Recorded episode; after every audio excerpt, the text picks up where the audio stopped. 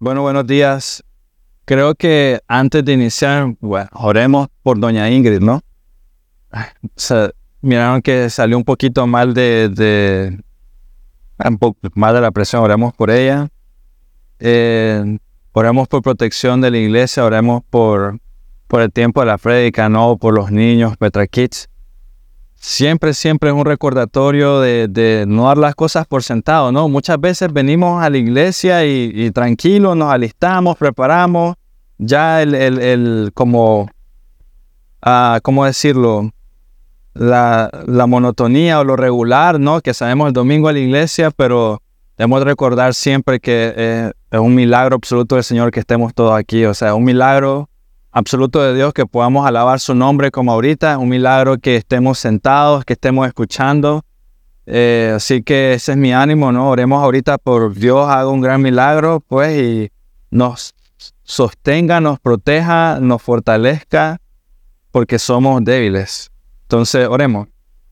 Señor Dios, eh, primero que nada, Dios, confesar nuestro pecado, Dios, confesar de que muchas veces solo caminamos, nos levantamos, seguimos el orden del día, los planes, Dios, en lugar de detenernos y, y quedar maravillados con quién es usted y con su bondad y misericordia, Dios, poder estar reunidos hoy alabar su nombre y, alabar y cantar y decir las cosas que, que estamos diciendo ahorita, Dios, el hecho de creerlo con nuestro corazón, de que usted nos protege, confesar que no queremos nada, absolutamente nada, solamente usted, Señor, solamente en usted estaremos satisfechos absolutamente. Y Dios, con eso en mente, pues oramos por un milagro, oramos por protección para la iglesia, Dios, protección para los niños, mi Dios, por gozo y anhelo, gratitud en nosotros, Dios, reconocer el privilegio inmenso que tenemos todos de estar aquí, escuchar tu palabra, abrirla, Señor. Oramos por la salud de doña Ingrid, Padre, por favor. Oro por la salud, Dios, y de toda la iglesia, Dios, de todas las personas. Oro para que cada domingo, Dios mío, uh, podamos venir con corazones llenos de gozo al reconocer de que usted permitió que abriéramos nuestros ojos y oramos pues por un milagro, Dios, en la iglesia. Porque cada uno ah, venga con tanto anhelo, Dios, con tanta fortaleza que solamente pueda decir que es usted, Señor. Así que una vez más, pues, ah, oro por la salud de mis hermanos, la salud de doña Ingrid, Señor. Y le agradezco también ah, por las cosas que hemos estado orando como iglesia, Dios, todos los enfermos, y aún así ver su fidelidad y verles aquí. Gracias, Señor. Amén. Bueno, mis hermanos, creo que estamos ya al final de Génesis. Miren, yo me di a la tarea, yo creo que estamos desde, yo ya llevamos como seis meses viendo Génesis de 37 para acá. Tal vez más que eso, voy a verificar bien el tiempo, pero ya estamos al final si Dios lo permite, el domingo que viene, Génesis capítulo 50, y hemos terminado toda la historia de José. Ah, y hoy es un interludio, para serles honesto, de capítulo 50. Lo que vas a escuchar hoy va a ayudarte mucho para lo que vamos a ver el domingo que viene. Así que te ruego puedes poner bastante atención, no vamos a ver todo el capítulo 49, sino que vamos a ver solo el 22 al 26. Y mi énfasis y mi anhelo para todos ustedes es decirles no se desvíen, o sea, no desvíen la mirada. E, este es Jacob. Recuerden la semana pasada Jacob estaba diciendo, entiérrenme en Canaán, entiérrenme eh, en, la cueva que compré para mi familia. Él estaba, estaba confiado en que se iba a cumplir la palabra de Dios, que ellos iban a heredar la tierra prometida. Y ahora en el capítulo 49 ya son las últimas palabras de Jacob. Las últimas palabras. Entonces, obviamente, eh, son bastante importantes. Y ahí mi ánimo para ustedes, no te desvíes, concéntrate en el Señor. Y leamos Génesis 49, 22 al 26. Génesis 49, versículo 22 al versículo 26. Esta es la bendición de Jacob exclusivamente a su hijo José. Anteriormente hace un recuento sobre los demás hijos, pero vamos a concentrarnos en José. Y dice Jacob a José, rama fecunda es José, rama fecunda junto a un manantial. Sus vástagos se extienden sobre el muro. Los arqueros lo atacaron con furor, lo, lo asaetearon y lo hostigaron. Pero su arco permaneció firme y sus brazos fueron ágiles por las manos del poderoso de Jacob. Está hablando de Dios. Él fue el que lo fortaleció. De allí es el pastor, la roca de Israel. Pero el Dios de tu padre que te ayuda, una vez más, está confesando algo y quiero que, quiero que sea muy, sea muy obvio para ustedes. El Dios de tu padre que te ayuda, ahí hay, ahí hay algo generacional. Y por el Todopoderoso que te bendice con bendiciones de los cielos de arriba, bendiciones del abismo que está abajo, bendiciones de los pechos y del seno materno, las bendiciones de tu Padre han sobrepasado las bendiciones de mi antepasado hasta el límite de los collados eternos, sean ellas sobre la cabeza de José y sobre la cabeza del consagrado de entre sus hermanos. Las últimas palabras. Y si has estado en ese tipo de situación con un ser querido, Normalmente las últimas palabras buscas que sean importantes, no, no, no malgastas haciendo algo que no vale la pena. Si te tomas la oportunidad y la tienes, dices palabras de importancia. Y lo podemos meditar incluso en aquellas personas que son enjuiciadas, son sometidas a un juicio, son encontradas culpables y luego esas personas son sentenciadas a muerte. Incluso esas personas que han hecho algo incorrecto o malvado y perverso, un crimen, un crimen terrible, incluso a esas personas se les permiten decir unas últimas palabras. Y entonces estamos llegando al final de la historia de José y de su familia, al final de la vida de Jacob. Ellos han pasado tantas tribulaciones, no tengo que hacer un gran ejemplo, ¿no? Pero ellos como familia y José individualmente ha pasado por tantas cosas. Han perdido todo, han ganado de todo. En el pasado, el pasado de esta familia daría mucho que decir. Podríamos hablar mucho de todas las cosas terribles que los hermanos de José hicieron, las cosas terribles que pasó José. Podríamos tener mucho tiempo juzgando y Jacob mismo lo confiesa si lee los versículos anteriores a, 49, en capítulo 49. En los primeros versículos de este capítulo, él hace un recuento de las cosas que hicieron sus hijos. Pero podemos entender también, ya que estamos al final, que estas cosas, que todo lo que hemos leído, todo lo que hemos visto en la historia, le han pasado, están presentes en su mente, están presentes en su corazón, recuerdan la gente que asesinaron a sus hijos. Jacob probablemente sabe ya lo que sus hijos hicieron a José. Y llegamos a esta sección y que leemos hoy. Después de hacer el resumen de la vida de ellos, de sus hijos, Jacob le dice a José lo que debemos entender nosotros es el pasado y el futuro de José. Jacob le recuerda a José las dificultades, le recuerda lo que ha sufrido, le recuerda los dardos venenosos que han tirado hacia él y cómo lo han querido lastimar. Y como les digo, probablemente a esta altura José sabe lo que sus hermanos hicieron, lo que sus hijos hicieron a José. Toda la historia. José seguramente después de haber vivido todos estos años en Egipto, de, haber visitado a su padre, seguramente ya le había dado con detalles toda su historia, ¿no? Ya me piensa, o sea, un día José se va a sentar y con Jacob y Jacob le dijo, hijo, cuéntame, ¿qué has hecho todos estos 17 años que no te he visto? Bueno, papá, me vendieron, de haber comenzado ahí, terminé en Egipto, Potifar, luego la esposa y luego el copero, el panadero y luego todos estos detalles. No, ya Jacob debió haber sabido toda la historia. Y aún así escucha esta bendición que Jacob da a José. Y él está viendo todo el cuadro grande, no está viendo todos sus hijos y no puedo evitar pensar en una conclusión de Jacob en sus últimos momentos. Toda nuestra fuerza para resistir las tentaciones y soportar las aflicciones proviene solo de Dios. No, como la conclusión, Jacob está en lo último de su vida. Toda nuestra fuerza para resistir las tentaciones y soportar las aflicciones proviene solo de Dios. Este es un hombre que decía que cuando Jacob se, cuando José se fue iba a morir, cuando su otro hijo Benjamín, que se lo llevaron porque el dueño de Egipto quería así, dijo, me van a matar en el Seol de tristeza.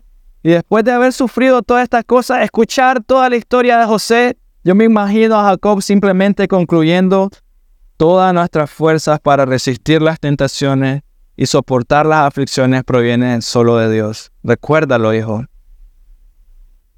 Después que todos nosotros hemos podido ver las cosas por las que tuvo que pasar José, yo creo que estaría de acuerdo conmigo con esta frase.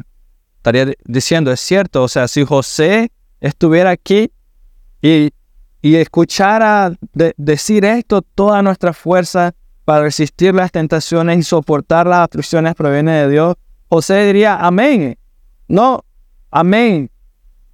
Yo no hubiera podido soportar el calabozo, no hubiera podido soportar la esclavitud, no hubiera podido soportar la mentira, el engaño, toda la manera como abusaron y se aprovecharon de mí, si no hubiera sido porque el Señor me sostuvo.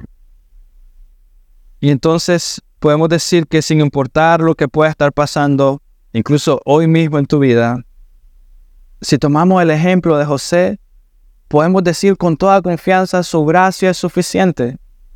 Su gracia es suficiente sin importar lo que sea que puedas tener hoy.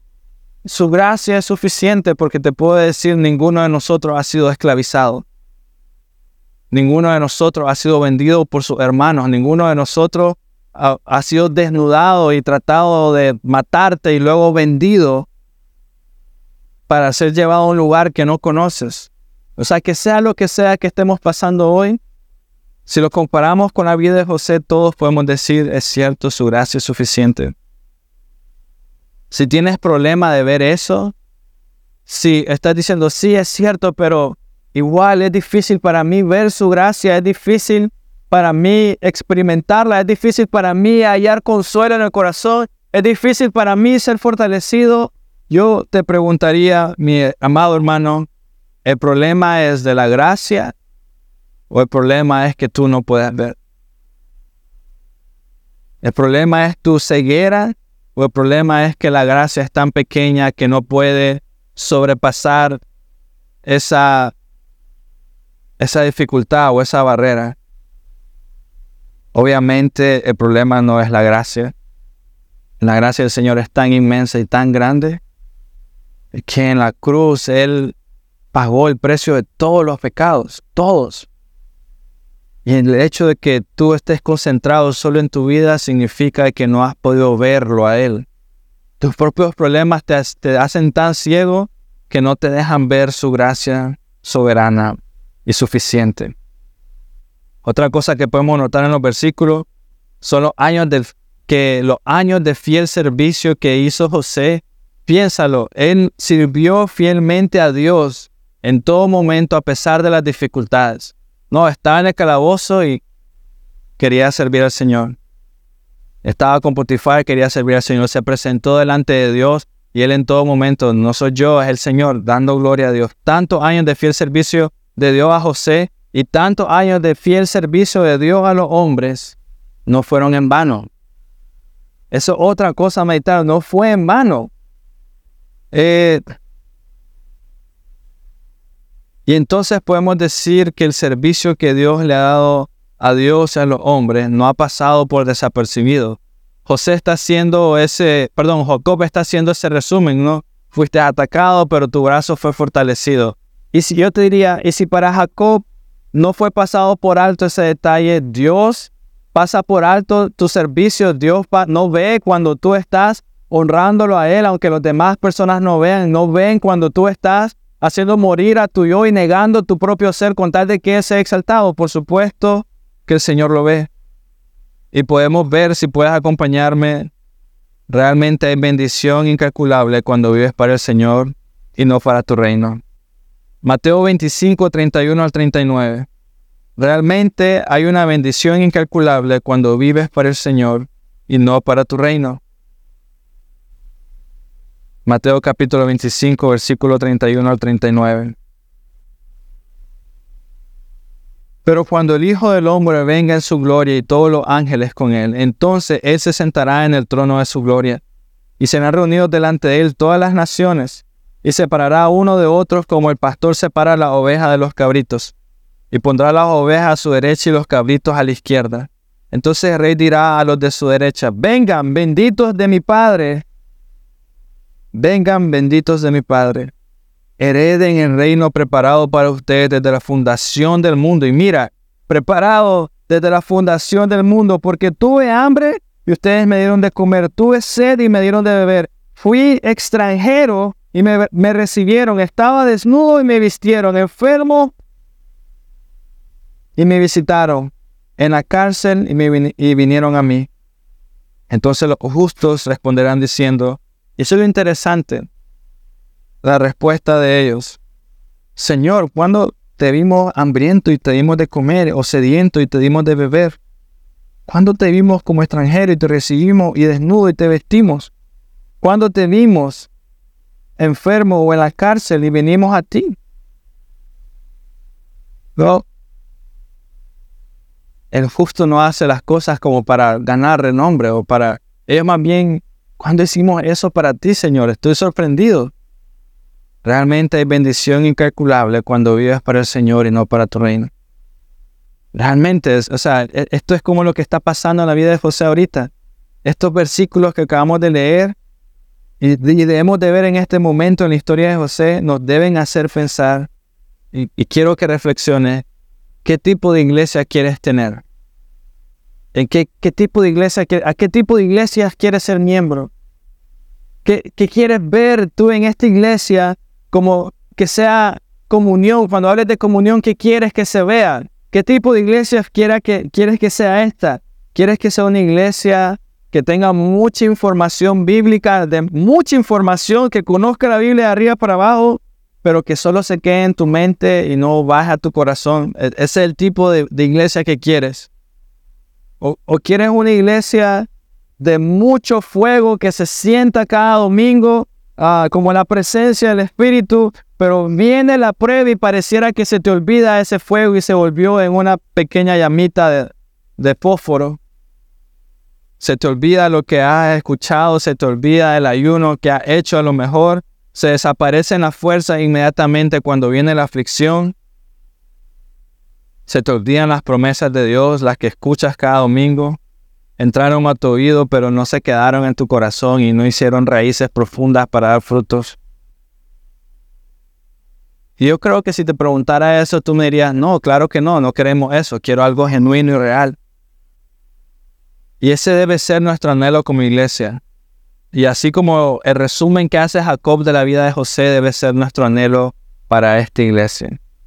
Debe ser nuestro anhelo conocer al Señor, disfrutar al Señor vivir para el Señor, realmente experimentar al Señor. Yo te preguntaría, José, que ha permanecido fiel hasta el final, ¿hubiera sido posible si simplemente él tuviera información en la cabeza o realmente fue algo que él experimentaba Dios, vivía para el Señor, comía alimento espiritual, o sea, vivía para él y eso le dio fortaleza para seguir o fueron sus propias fuerzas? Ninguno de nosotros sería capaz de sobrevivir toda la tentación que él tuvo. Debes anhelar que seamos una iglesia de hermanos en la fe, que viven el Evangelio. Ese debe ser tu anhelo, vivir el Evangelio. O sea, tu meta a diario, glorificarlo y exaltarlo a Él, morir a tu yo. Tu deseo en cada momento, conocerlo más y más, ser lleno de Él más y más para que genuinamente pueda experimentar lo que significa nacer de nuevo. Genuinamente. No que viene la primera prueba y te vas, viene la primera prueba y dudas realmente, viene el primer problema y tú estás tambaleando. No, nuestro anhelo debe ser terminar como José está terminando, firme en el Señor, sin importar lo que suceda. Un nuevo corazón, nuevos anhelos, nuevos deseos, anclado en las promesas preciosas del Señor, anclado en Él, mirando a Él, siguiéndolo a Él, sirviéndolo a Él. Y en ningún momento hay espacio para pensar en ti, en cómo te sientes, porque tu corazón le pertenece a Él. En pocas palabras, debemos de orar para hacer una iglesia que se parece más y más al carácter de José. Que se parece más y más a su carácter. ¿Y en qué sentido? El primer versículo de Génesis 49. Jacob eh, describe a su hijo así, árboles fructíferos que crecen junto al manantial, cuyas ramas pasan por encima del muro inerte y sin vida. Árboles fructíferos que crecen junto al manantial. Jacob describe a José como una rama fructífera, y, esa rama se mantiene así porque sin importar las sequías o sin importar las tormentas que puedan haber, siempre está junto al manantial. Siempre. Siempre se alimenta del agua viva y no de cualquier tipo de agua. Siempre.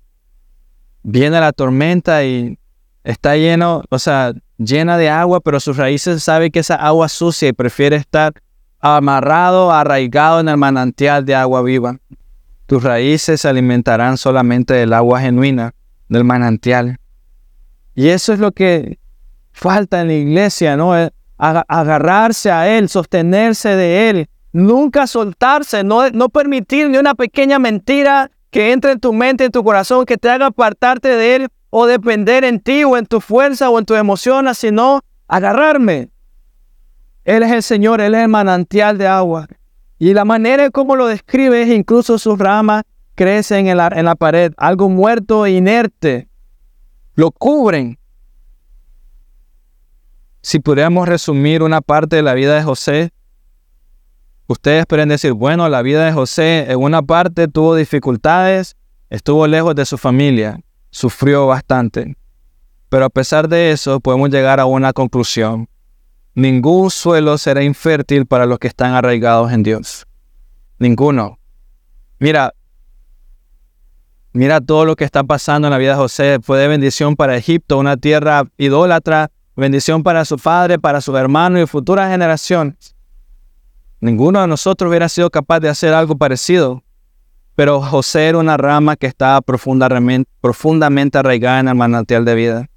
En todo momento, en todo momento, mira, el hombre y la mujer que está arraigado en el Señor va a ser usado por Dios de las maneras que menos lo imagina.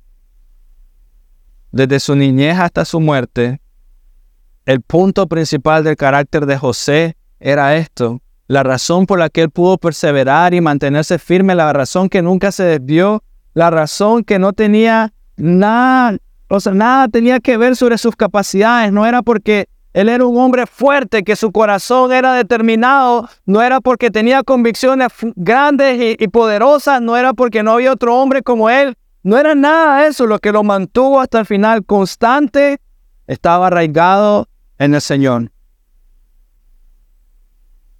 José entendió que solamente de los cielos iba a venir su salvación, de los cielos iba a venir su socorro, de los cielos iba a venir su ayuda, de los cielos iba a venir su ánimo, de los cielos iba a venir la fortaleza diaria que necesitaba.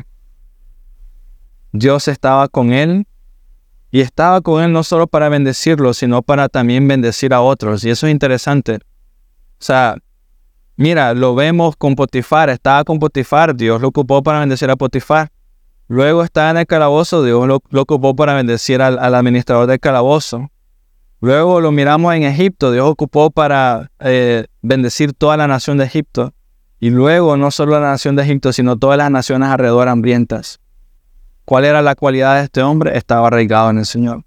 Nada de que era súper inteligente. No, Y ese es el fruto y el legado de aquellos que viven para el Señor. Van a morir a ellos mismos y Dios va a ser, los usará para bendecir a otros. Pero eso, hermanos, es una gran bendición.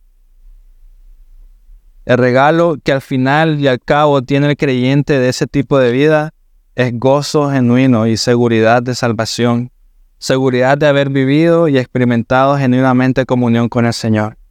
Y yo te diría, ¿de qué otra manera pudo José resistir toda esta, todos estos años, tanta mentira, si no, él, si no fue porque él estaba arraigado en el Señor? ¿De qué otra manera? No hubiera sido posible. Entonces él en este punto de su vida, José, tanto Jacob como José, estaban seguros, no había duda en sus corazones, el Señor los había sostenido. No había duda al respecto, estaban en tierra ajena con más riqueza de lo que puede imaginar, era el Señor. Así que esto me hace preguntarte, ¿realmente has tenido comunión con Dios? Y es una pregunta seria, ¿realmente has tenido comunión con Dios? Y no me refiero a, y, hay respuestas así, no, no me refiero a, sí, pastor, fui a una, no sé, a una reunión, a una noche de alabanza o lo que sea, y ese día viera cómo sentí la presencia del Espíritu Santo en mi corazón. No me refiero a eso. No me refiero a, sí, pastor, fíjese que ah, el día de mi bautismo viera cómo, cómo sentí mi corazón. Yo sentí que ese día mi corazón cambió. Y no me refiero a eso. No me refiero a un evento, no me, no me refiero a un día. No, eso no significa nada. O sea, realmente no lo significa. El día de tu boda es un día muy importante, pero lo más importante es el matrimonio, ¿no? Los 40, 50, 60 años que Dios te dé. sea, no me refiero a ese día, porque cualquiera me va a decir, sí, el día de mi boda, aunque algunas veces no sucede, el día de mi boda fue muy feliz. No, la comida, la gente, la fiesta, pero luego, mm, terrible. ¿Realmente has tenido comunión con Dios? ¿Te sientes arraigado en el manantial de vida en todo momento? Tus raíces están profundamente arraigadas que nada puede arrancarte y separarte de Él. Puedes decir, el salmista dice, Salmo 91.2, el que habita el amparo del Altísimo morará a la sombra del Omnipotente. Diré yo al Señor, refugio mío y fortaleza mía, mi Dios en quien confío. ¿Puedes decirlo? ¿Realmente has tenido comunión con Dios? Si una rama se separa de la fuente de agua, se seca. Pero si la rama permanece firme en el manantial, ¿qué sucede? Da fruto será imposible que esa rama muera, da fruto constantemente, será fortalecida. Así que podemos decir, cuando un hombre vive arraigado en la presencia del Señor, tiene principios fijos que gobiernan su corazón y guía su vida. ¿Qué quiere decir esto? No importa lo que venga, vas a permanecer firme. No importa lo que sientas, vas a permanecer firme. Vas a reverenciar al Señor, a temer al Señor. No porque otras personas temen a Dios, sino porque tu corazón está seguro que debes de hacerlo. Debo de temer y reverenciar al Señor. Vas a creer las escrituras y la vas a creer no porque los que están alrededor tuyo creen o porque los que están alrededor tuyo ah, te enseñan, sino porque es la convicción de tu corazón que todo lo que dice la escritura es real. Vas a alabar al Señor y levantar tus manos no porque el de la derecha, el de la izquierda lo hace, sino porque tu corazón está tan admirado de la grandeza de Dios que quieres hacerlo. en el momento del sufrimiento, tu corazón va a estar tan tranquilo porque sabes que el Señor cuida de sus hijos. ¿Cómo puedes permanecer firme sin desviarte a pesar de las dificultades? ¿Cómo? Porque has vivido con el Señor has vivido con Él. Sabes que sus promesas son reales. Sabes que Él es el que te sostiene. Lo sabes porque has visto a otros hombres que han vivido por fe y que han honrado al Señor y sabes que ellos no fueron decepcionados, sino que Dios los honró. Entonces tú por consiguiente sigues adelante. Y como vemos hoy en nuestro pasaje, tanto Jacob como José saben que el Señor siempre fue fiel con ellos a pesar de ellos. Porque si miramos en el pasado podemos encontrar razones para que Dios diga, José, un pecador, Jacob, un pecador. Somos bendecidos al poder ver a otros caminar por fe. No es una bendición para mí ver a mi hermano seguir firme y me da fortaleza a mí para seguir adelante. Es una bendición para nosotros tener padres que nos lleven a la iglesia, aunque tal vez a regañadientes, pero nos llevan, es una bendición Es una bendición tener a la iglesia, esta iglesia como, como nuestra casa, porque es un espacio seguro para poder hablar del Señor, para poder bendecirlo, para poder conocerlo. Es una bendición estar con mis hermanos de la fe, pero tu mirada no debe estar en, e, puesta en eso. Debes estar agradecido por ello, pero tu mirada debe estar puesta solo en el Señor.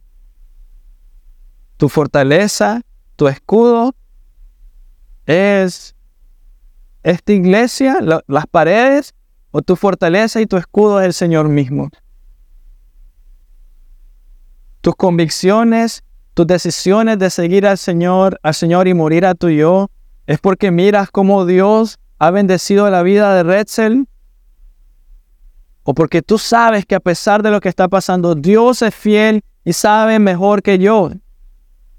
Tus convicciones para amarlo, seguirlo, obedecerlo, tu decisión firme de mantenerte fiel a Él, vienen porque has vivido para Él, has experimentado quién es Él, o están basados en lo que ves de alguien más. Si están basados en alguien más, te aseguro, hermano, que muy pronto vas a desviar tu mirada. Solo Él es el camino, solo Él es la verdad y la vida. Tu mirada debe estar en Él y no en lo que haces o lo que tienes, o lo que otros hacen y lo que otros tienen. Debes de decir esto con tu propia boca, con tu corazón. Quiero a Cristo en mi corazón. Debes de decirlo, quiero que el amor de Dios sea derramado en mi propia alma. No solo quiero hablar de las cosas de los cielos, sino que quiero conocerlas, quiero experimentarlas, quiero vivirlas, quiero ser lleno de ello, quiero estar seguro de ello.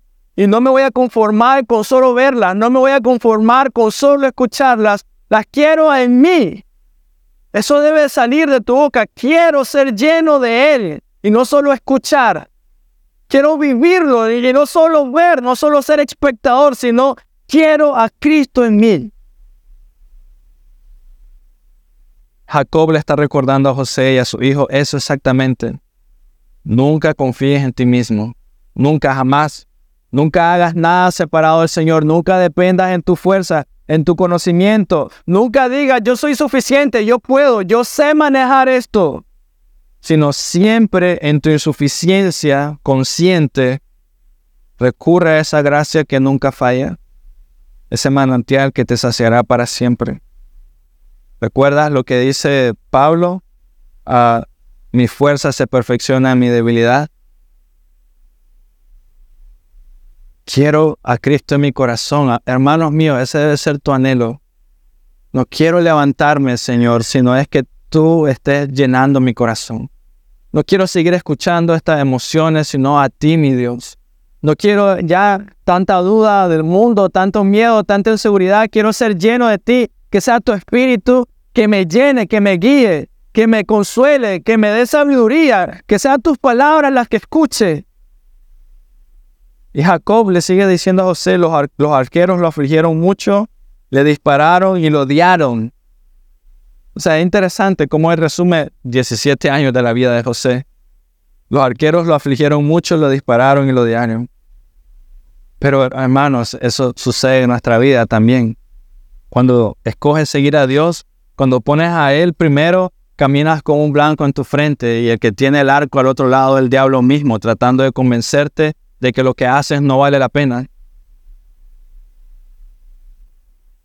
El mundo intentará convencerte que no vale la pena. El mundo intentará causarte dolor a propósito. No, José fue vendido a Egipto.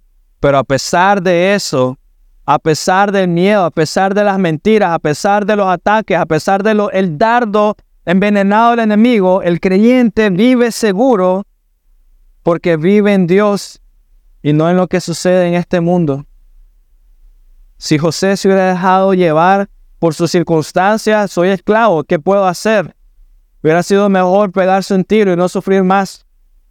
Pero el creyente vive seguro porque vive en Dios y no en lo que sucede en este mundo, no por lo que ven sus ojos. El creyente tiene expectativas solo en Dios. El creyente dice, mi corazón está en sus manos, mi vida le pertenece.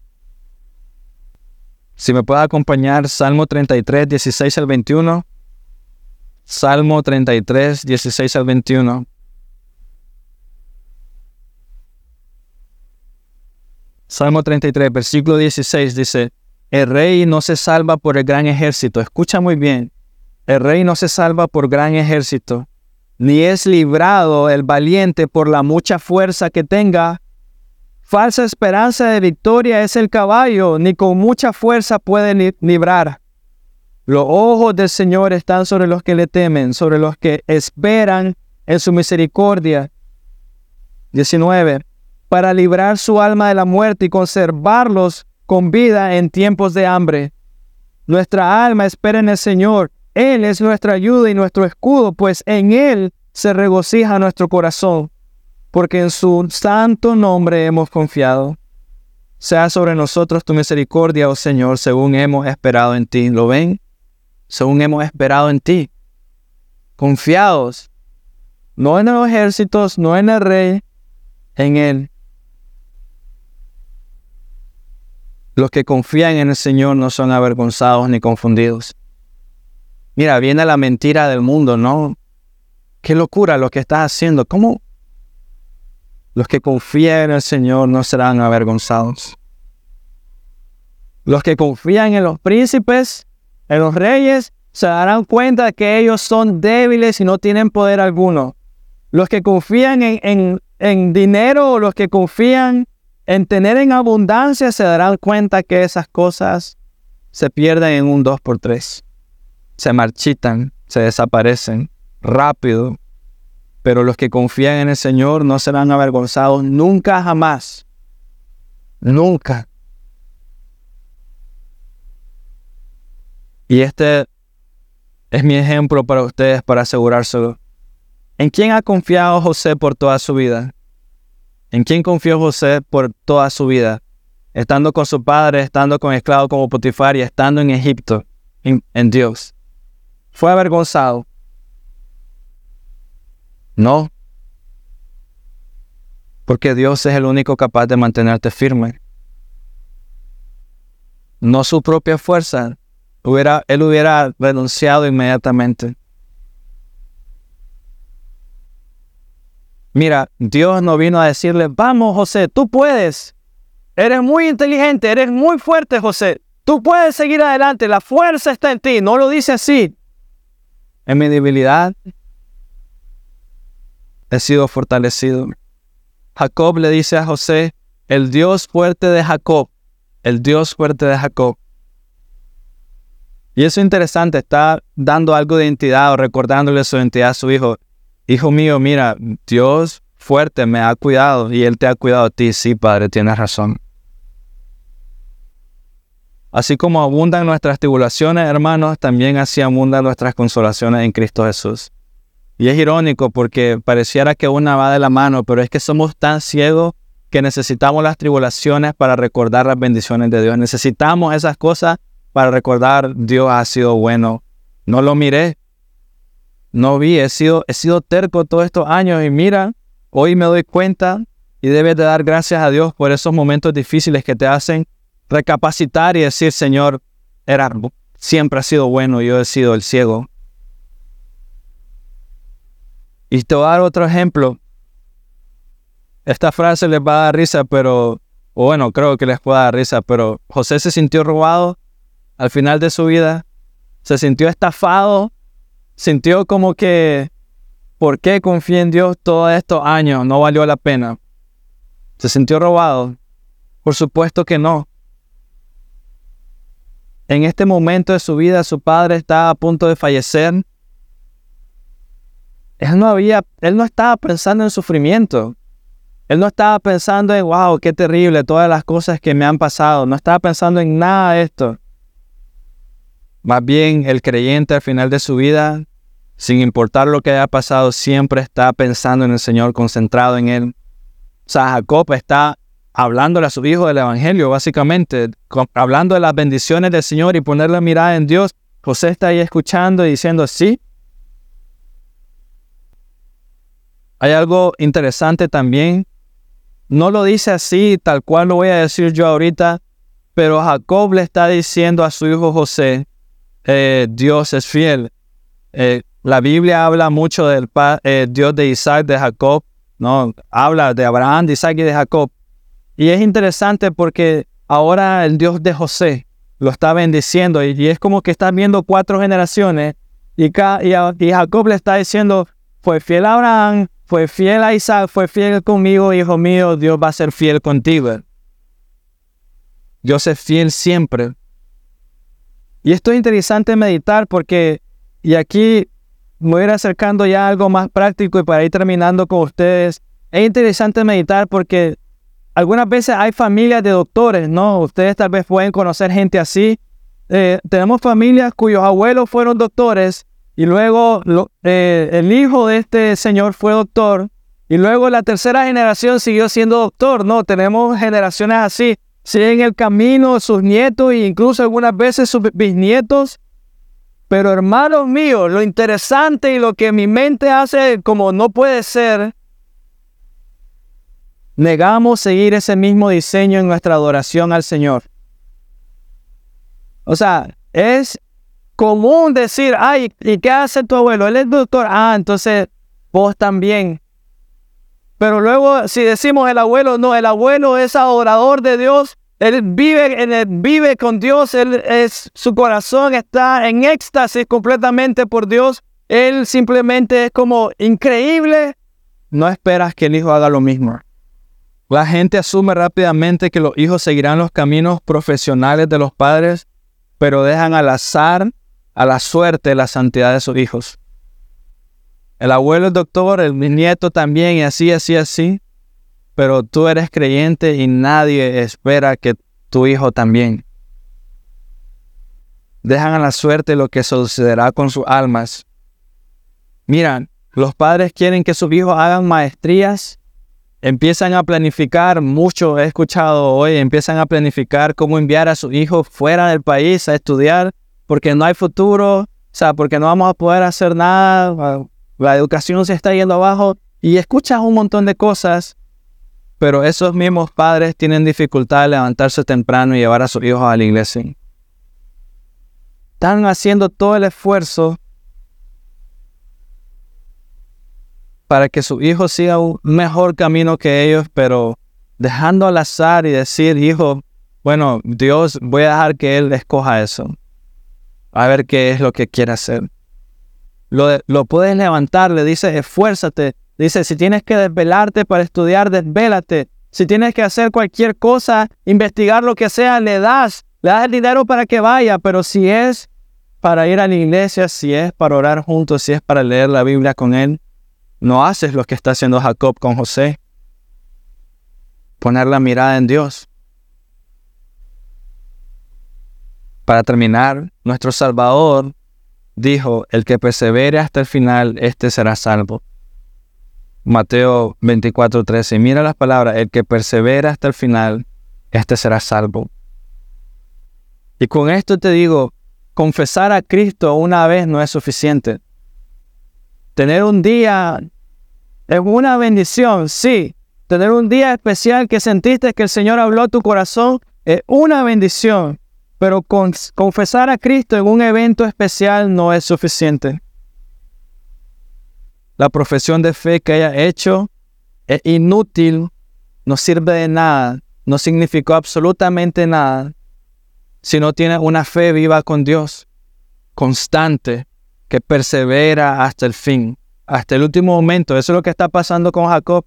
Hasta el último momento, sus últimas palabras, dijo, pon la mirada en Dios. Sus promesas son fieles. Debes de tener una fe viva en Dios y en sus promesas que te hacen perseverar hasta el final. Y te pregunto, ¿qué evidencia hay en tu vida de que confía únicamente en el Señor por todo lo bueno? ¿Qué evidencia hay hoy en tu vida de que confías en el Señor y perseveras hasta el final? Que te mantendrás firme.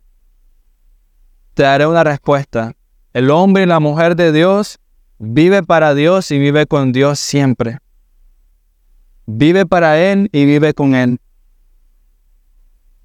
Mira, puedes escuchar las promesas de Dios, puedes escuchar una buena alabanza, puedes tener clavado en la puerta de tu casa un texto bíblico que te haya tocado tu corazón, pero nada de eso tiene valor alguno si no ha transformado tu corazón. Nada de eso tiene valor alguno si no te hace perseverar hasta el fin. Nada de eso tiene valor alguno si no te hace morir a tu yo y vivir para el Señor. Nada de eso tiene valor si no lo crees con todo tu corazón hasta el punto que te dé la fortaleza para seguir y perseverar hasta el final. Debes conocer al Señor y permanecer en Él. Nunca digas, Señor, estoy asistiendo a la iglesia. Señor, estoy ofrendando. Señor, estoy yendo a servir. Mira, mira todo lo que estoy. Nunca, jamás. El Señor te va a responder, sí lo sé, te estoy viendo, miro todo lo que haces.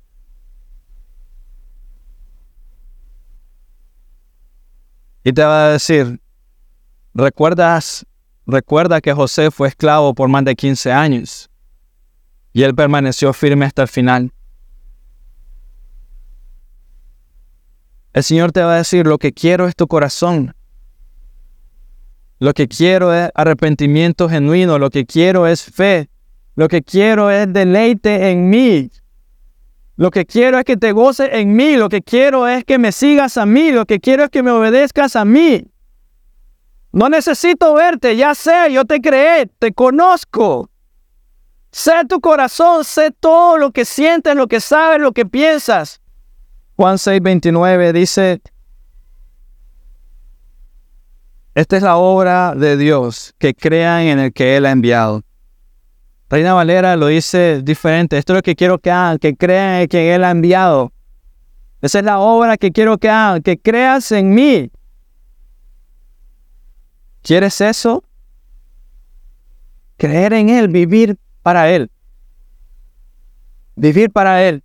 Realmente vivir para Él, realmente ser sostenido por Él, realmente ser saciado por Él. Eso es lo que debes de buscar, ser saciado por Él. Si le das más espacio a tus emociones, nunca jamás vas a ser satisfecho, jamás. Pero si decides hoy morir a tu yo y decir como Pablo o reconocer como Pablo, bástame tu gracia, Señor, tu gracia es suficiente para mí.